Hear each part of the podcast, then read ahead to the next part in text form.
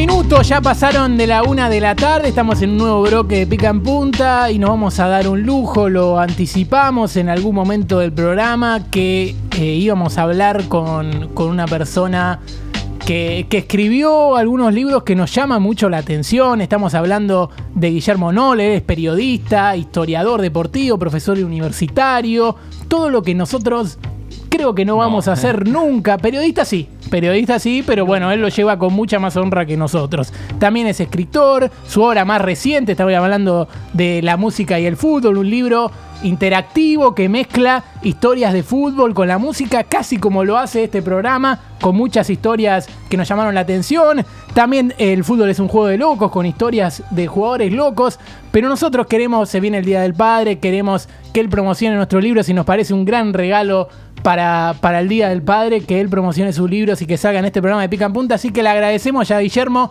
Si estás del otro lado escuchando Pica en Punta, Guillermo, bienvenido. ¿Qué tal? buenas tardes para todos. ¿Cómo andan? Muy bien. Muy bien. Se lo escucha muy bien, ¿no? Sí. ¿El audio? Bueno, se escucha bien, ¿no? Perfecto, perfecto. Genial. Perfecto. Eh, primero que nada, agradecerte por, por estar acá y segundo por combinar dos de nuestras pasiones más importantes, y de verdad, esto lo decimos sinceramente, eh, la música y el fútbol es lo que, nos atraviesa, lo que nos atraviesa a nosotros. Cuando quisimos hacer este programa dijimos, queremos un programa que combine música y fútbol de la mejor manera posible. Y tu libro creo que lo representa de la mejor manera. Estoy hablando de la música y el fútbol. Contale un poco a la gente qué es lo que se muestra en ese libro porque ahí combinás muchas historias y yo quiero reconocer eh, precisamente que lo leí y que está espectacular. Te quiero felicitar por eso. Gracias. Eh, bueno, eh, en este libro voy mechando más de 160 historias de, jugadores profesionales, en su gran mayoría, que se dedicaron a la música. O sea que no solamente a cantar, sino también a tocar un instrumento. Y hay algunos casos de jugadores que fueron amateur, que empezaron con el fútbol, pero que siguieron con la música, justamente al revés, ¿no?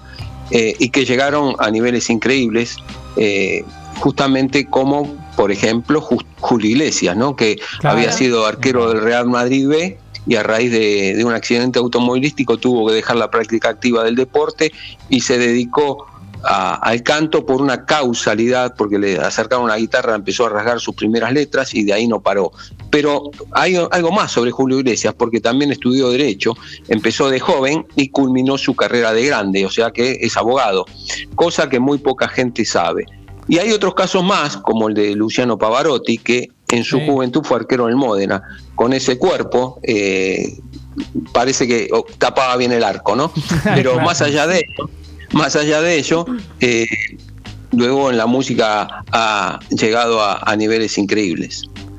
El mismísimo Bob Marley puede ser que también ha pasado por, por lo mismo. Sí, sí, sí, sí. Bob Marley fue un gran jugador de fútbol. Lo que pasa que en, esa época en Jamaica no había, el fútbol todavía no, no estaba súper profesionalizado como se lo conoce ahora, tampoco ahora, ¿no? Jamaica ha participado de un solo mundial hasta el momento. Pero de alguna manera Bob Marley era un, gran jugador que eh, a causa de una lesión que, él tuvo jugando al fútbol, después de vino su muerte, ¿no? Eh, pero bueno, eh, era uno que no se animó a más, sí en la música, no en el fútbol. Y Guillermo, vos mencionaste como 160 futbolistas que fueron así integrándose a la música de distintas maneras. Ahora, de todo lo que conociste, ¿hay alguna banda así integrada por un, por un exfutbolista que te haya fanatizado, que digas, che, además de, bueno, Julio Iglesias, que es un ejemplo claro, pero digas, che, increíble, qué, qué buena música? Sí, sí, podemos encontrar a los chicos de la 25 los hermanos Lescano con un amigo que fueron jugadores profesionales. Eh, los hermanos jugaron en Quilmes, también en Aldo Civi, de Mar del Plata, en otro equipo más. Y luego dejaron de lado el fútbol y se dedicaron de lleno a, la música, ¿no? Y de hecho han llenado estadios, han, siguen eh, vigentes hasta hoy en día, pero en la década del 90, el gordo Lescano era un jugador de fútbol de primera división del Quilmes Athletic Club, ¿no? Y, después, bueno, terminaron de, lleno con la música y sin casi querer oír hablar de fútbol. Guillermo, ¿cómo estás? Acá Cata te habla. Te quería hacer una pregunta. Eh, todo bien. Eh, una pregunta. Vos me estás hablando de casos donde hay exfutbolistas que se hicieron músicos. ¿Hay casos que se dan al revés? Bueno, eh, eh, antes te comenté, eh, comenté el caso de Julio Iglesias, el caso Pavarotti, y si buscamos y hurgamos en distintos lugares podemos encontrar a, Luciano Pereira, que hizo inferiores en Boca, que a raíz de un problema en una de sus rodillas tuvo que dejar la práctica del fútbol, no llegó a ser profesional, pero lo descubrió un tal Horacio Guaraní, no sé si, le suena, ya fallecido, y miren dónde llegó con la música, ¿no? Son casos extraños. Y el caso de Sting, por ejemplo, que si bien no fue jugador de fútbol, él jugaba, pero de manera amateur, fue profesor de fútbol en una escuela secundaria católica, eh, eh, justamente en Inglaterra, y eh, después con la música, bueno, ¿quién duda a Sting, no? Un monstruo, sí. Vos contaste que estuviste investigando durante un año, te agarró, digamos, o la pandemia, tu deseo de escribir, estuviste investigando durante un año, ha salido el año pasado este libro que habla de la música y el fútbol hay muchos músicos que se que se, de alguna manera se reflejaron en la música y el fútbol. Incluso Spinetta ha llegado a decir, como vos contabas en una nota, que el fútbol tiene música y que si hay algo que marca una cosa con la otra, puede llegar a ser el ritmo, esta palabra que tanto se usa en el lenguaje moderno del fútbol y también en el, en el lenguaje de la música. Ahora, yo te digo que vos encontraste muchas historias y decís que todavía seguís encontrando y te va interesando ya armar un volumen 2 de lo que sería este libro de la música y del fútbol. ¿Hay alguna que nos puedas adelantar de, ese volumen 2 que vos digas, me llamó la atención esta historia, no puede faltar en el próximo libro? Bueno, yo soy eh, simpatizante de un club chico de All Boys y el técnico de All Boys justamente eh, ejecuta muy bien el acordeón y, tocando paso doble, ¿no? Así que eh, es una, una, cosa que son, realmente somos cercanos, ¿no? Eh, en cuanto a, hablamos por teléfono seguido, nos vemos de vez en cuando, y no sabía, me lo sopló un, conocido de los dos, que, que José Romero justamente se dedica a tocar el acordeón. Me ha llamado la atención que Peter Sech, por ejemplo, lo tienen a Peter Sech, el arquero. Sí. La batería toca, ¿no? Sí. Toca la batería, la rompe en la batería, otro, otro emblemático jugador eh, del fútbol europeo. Hay muchas historias así que llaman mucho la atención. Es divertido, en algunos momentos el, libro está dividido por eh, por selecciones, ¿sí? Eh, habla de historia de jugadores chilenos, historia de argentinos y y así sucesivamente. Muy interesante. Arrancás a leer y no puedes parar. Sí, me imagino, no, de verdad. Arrancás a leer y no puedes parar. Yo creo que eh, une dos pasiones que tenemos nosotros, por ejemplo, como país, eh, la música y el fútbol, en un solo lugar, que es como...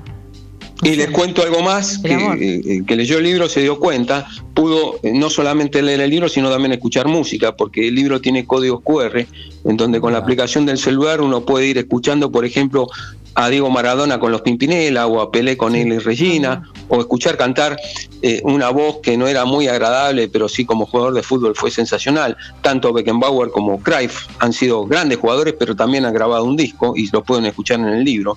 Y muchos casos más que llaman mucho la atención. Bueno, también tenés un libro que habla de locos, habla de jugadores locos, 22 locos formados 11 contra 11, en el que cada, claro, esos son, esa es la tapa. Esa es la etapa. En realidad eh, son 110 locos los que, de historias que yo voy contando eh, en 100 años de historia. Los dos libros son abarcan 100 años de historia. El de la música toca todos los géneros musicales y el de los locos va contando eh, historias, anécdotas y curiosidades de 110 locos que pasaron por el fútbol argentino a través de, tantos años de historia. Aquellos apodados locos, ¿no? En la tapa se puede ver, por ejemplo, en la tapa del libro se puede ver a Corbata, a Gatti, a Houseman, a, a Palermo, a La Volpe, dos equipos que se enfrentaban. Costó mucho encontrar defensores, armar eh, mm. dos equipos con defensores, porque generalmente los locos fueron arqueros o punteros. ¿Sabes qué te iba a preguntar eso? Te iba a preguntar eso porque eh, una de las preguntas que, tenía para hacerte es si en el libro de, en el libro de los locos o en el libro de la música. ¿Cuál fue la posición que más encontraste, tanto de uno o de otro? Capaz que decís, bueno, locos dicen no te pelees con un arquero, están todos locos y capaz que eh, arqueros sobraban y faltaban otras posiciones. ¿Y con la música te pasó algo parecido o, estaba más variada la situación? No, la música es más variado. O sea, no, no hay tanta, digamos, decir que no hay defensores, que no hay mediocampistas. Sí, en la música es mucho más variado. En cambio, en, los locos uno encuentra muchos arqueros, muchos punteros, derechos e izquierdos, y, menos defensores, ¿no? Eh, uno, a uno le viene a la mente a Bielsa o, San Paoli, que San Paoli jugó muy poco por un problema en una de sus rodillas, era mediocampista, Bielsa jugó muy pocos partidos en un Boys de Rosario en, el Instituto de Córdoba, mm, apenas creo que no llegó a 10 partidos a nivel profesional, eh, que era, era defensor, no era número 2 pero después cuesta. Bueno, el loco Enrique, uno recuerda.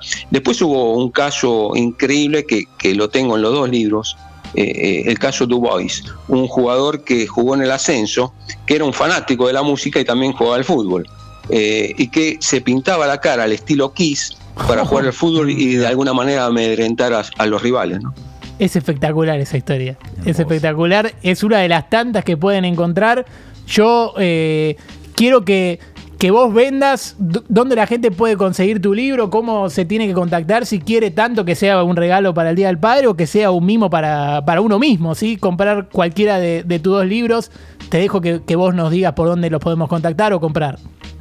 Bueno, tanto la música y el fútbol como el fútbol es un juego de locos de Guillermo Knoll, KNOWL, lo pueden conseguir por Mercado Libre, por Mercado Libre y a lo sumo en tres días lo tienen en su domicilio. Si es aquí en la capital, seguramente en dos días ya ya se pueden hacer del libro. Bueno, eh, me parece un gran regalo para el Día del Padre. Total. Eh, yo lo tengo, lo tengo descargado eh, en la versión online, en la versión para, para ebook, y está bueno porque ahí también tenés la posibilidad de ir jugando con los códigos QR, te va directo a la música, todo en, todo en el celular y te vas como metiendo en el mundo y no podés parar. Historias hay de sobras. Esa, es la versión, esa es la versión española, porque eh, no contesto que eh, tuve la, suerte de que una editorial española se interesara en el libro, que hizo una versión digital y una en papel que salió un tiempo después, que ya está eh, recorriendo el continente europeo. en donde fue una adaptación que tuve que hacer para, para justamente para el mercado español, ¿no? para el mercado europeo. O sea, agregar más jugadores de, España y de Europa. Claro, bueno, y tiene su, adaptación española. Bueno, eh, hemos dicho muchísimas cosas acerca de tu libro, pero yo quiero que, remates esta nota, esta, esta entrevista que nos, dimos el lujo de tener para que la gente conozca tu libro, porque nosotros ya lo hicimos y nos interesamos en, en seguir leyendo cada una de tus historias. Que vos, si tuvieras que explicarle a la gente por qué tienen que comprar uno de estos libros, ¿cuál, ¿por qué es un gran regalo? ¿Qué le dirías?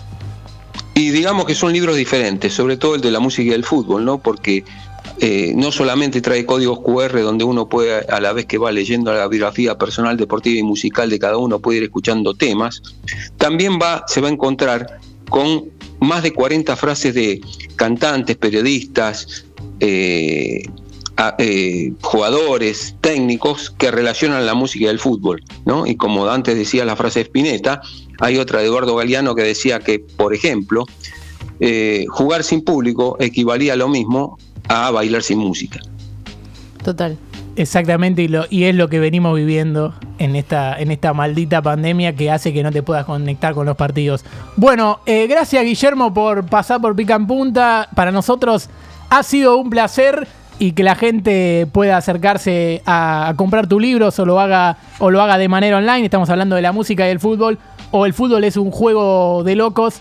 Gracias por pasar por este programa y combinar estas pasiones que también todos tenemos en este programa que es la música y el fútbol. Un abrazo para todos. Gracias.